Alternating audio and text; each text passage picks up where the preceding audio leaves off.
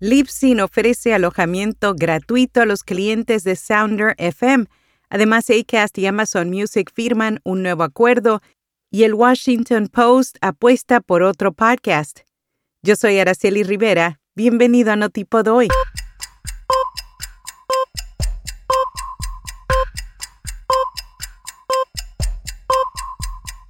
Notipod hoy. Un resumen diario de las tendencias del podcasting.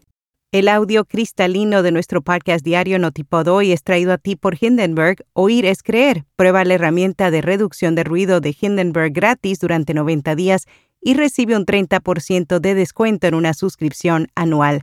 Haz clic en las notas. Libsyn ofrece alojamiento gratuito a los clientes de Sounder.fm. Están invitando a todos los clientes actuales de esa plataforma pasarse a Libsyn sin costo durante los primeros seis meses.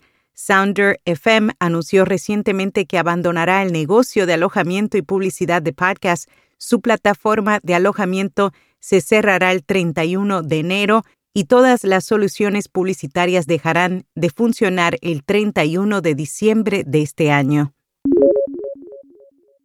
Acast y Amazon Music firman un nuevo acuerdo. Ahora los suscriptores de Amazon Music Unlimited podrán escuchar podcasts de Acast sin publicidad. Esto se debe a que Amazon Music ha comprado todo el inventario de anuncios de miles de podcasts de la empresa sueca. Este nuevo acuerdo generará ingresos para los podcasters de Acast. Los Prime y los clientes de Amazon Music Unlimited no tendrán que pagar un costo adicional. El Washington Post apuesta por otro podcast para llegar a audiencias más jóvenes. El periódico está lanzando su segundo podcast diario de noticias, esta vez dirigido a las personas que oyen podcast de camino al trabajo. Su boletín diario The Seven agregará un podcast complementario a partir del 14 de noviembre. El mismo repasará las siete historias más importantes del día en siete minutos o menos. The Seven es parte de lo que el periódico dice que es un esfuerzo para llegar a los consumidores de noticias más jóvenes. Crooked Media y Duolingo se unen para lanzar Radiolingo, un podcast para los amantes de los idiomas. En cada episodio ofrece una nueva forma de ver el impacto del idioma en nuestras vidas, nuestras relaciones, nuestra cultura y mucho más.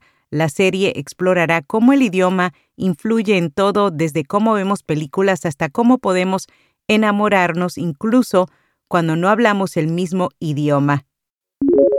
Expertos aseguran que el podcast documental y narrativo ofrece grandes oportunidades para el periodismo de investigación.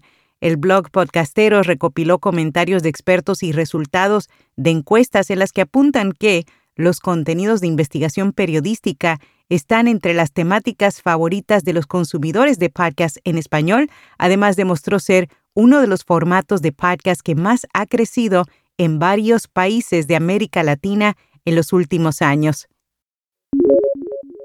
Monetizar un podcast no es una situación única para todos, dependerá claramente de dónde te encuentras y de tus objetivos. Gumball recomienda publicidad, patrocinios de referencia, soporte para miembros, mercancía y eventos en vivo y fuentes de ingreso auxiliares.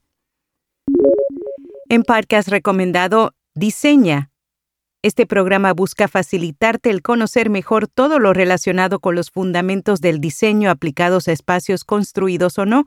Es un podcast educativo de soporte al aprendizaje de la asignatura Fundamentos del Diseño del Grado de Edificación. Lo conduce el profesor Antonio Fernández Coca. Y hasta aquí, no tipo doy. Inicia la segunda temporada del podcast Explora la Biblia con casi 40.000 descargas. Ganó el premio Latin Podcast Awards. Loida Ortiz, directora de publicaciones de Sociedades Bíblicas Unidas, conversa con el doctor Marlon Whitnett, traductor bíblico sobre el contexto de los libros del Nuevo Testamento. Escucha Explora la Biblia, la primera Biblia de estudio en castellano en formato podcast.